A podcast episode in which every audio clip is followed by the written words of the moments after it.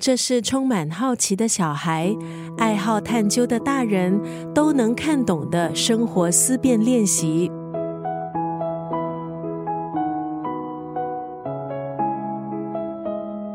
今天在九六三作家语录分享的文字出自这本书。什么？为什么？跟大小朋友谈哲学。这本书的作者是退休大学哲学讲师林伟信。这本书以小学堂轻松回答探讨的方式，带领读者进入哲学的宇宙。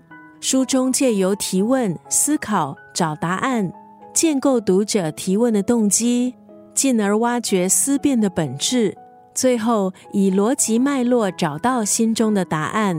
小时候被视为是笨的问题。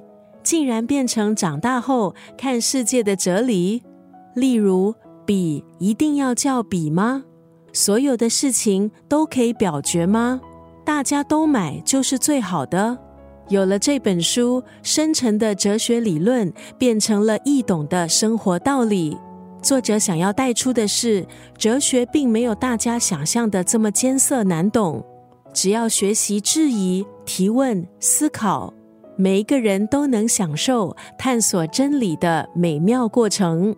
今天在九六三作家语录就要分享这本书，跟大小朋友谈哲学当中的这段文字。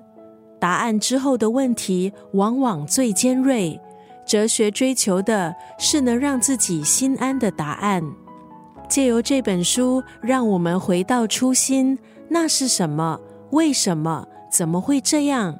在提问、思考还有寻找答案的过程中，为自己发掘哲学的力量，也借此打开反思性的对话空间。答案之后的问题往往最尖锐，哲学追求的是能让自己心安的答案。